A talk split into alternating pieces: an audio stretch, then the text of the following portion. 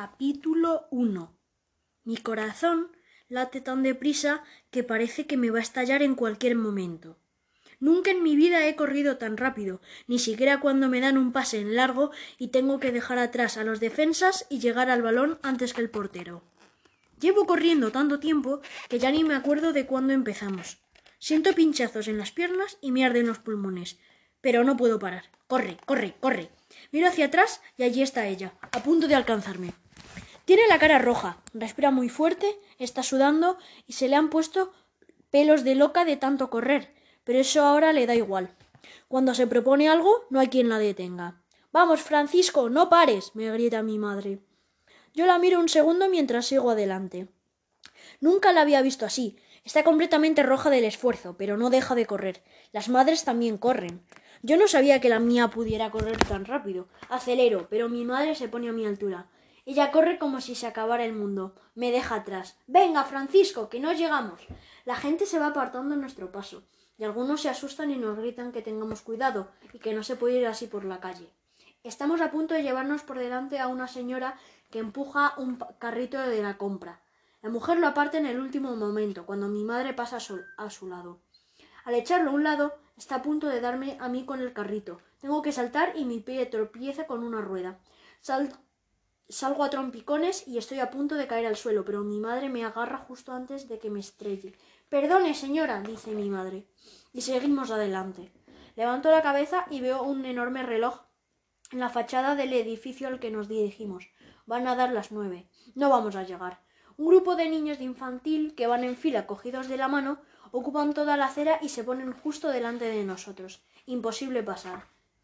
Damos un salto y corremos por el medio de la calle. Un taxi empieza a pitarnos. ¿Está loca, señora? grita el taxista.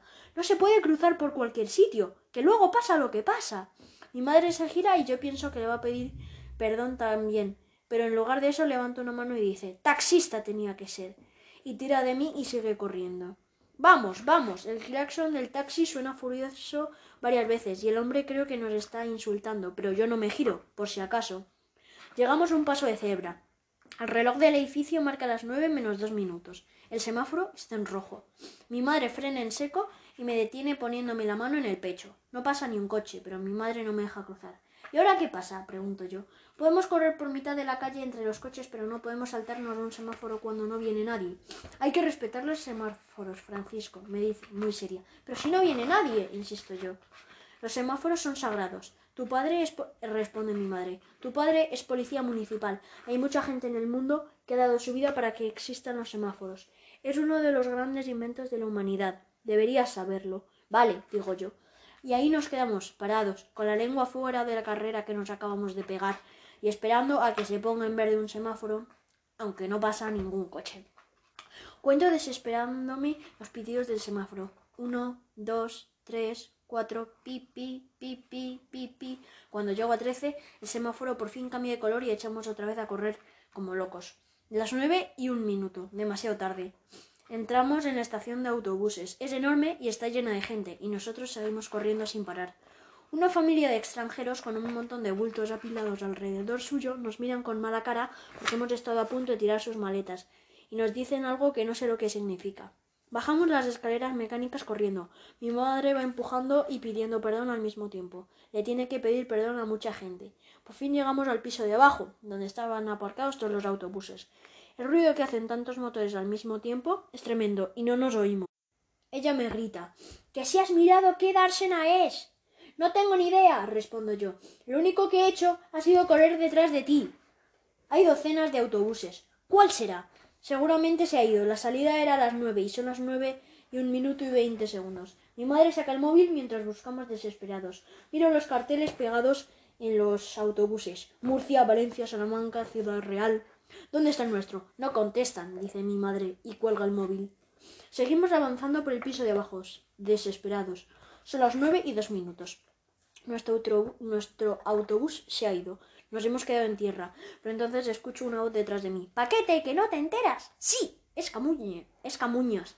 Y a su lado están Tomeo y Angustias y todos los demás. Están dentro de un autobús y nos hacen señas. ¡Vamos, que nos vamos! Mi madre y yo damos una última carrera y llegamos hasta la puerta del autobús. El conductor nos mira con mala cara.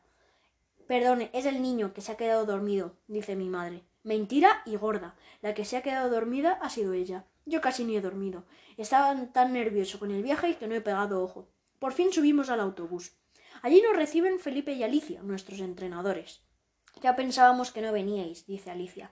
Es que Francisco se ha quedado dormido, insiste mi madre. A mí me da igual lo que diga. Hemos llegado a tiempo, estamos con todo el equipo y nos vamos de viaje. Cruzo una mirada con Elena, que está al fondo del autobús en la última fila, y sonrió como un bobo. El autobús por fin arranca con nosotros dentro. Vamos a un lugar donde yo nunca he estado, un lugar único, la ciudad con más rascacielos de toda Europa. Miro el cartel que hay en la parte delantera del autobús y leo Benidorm.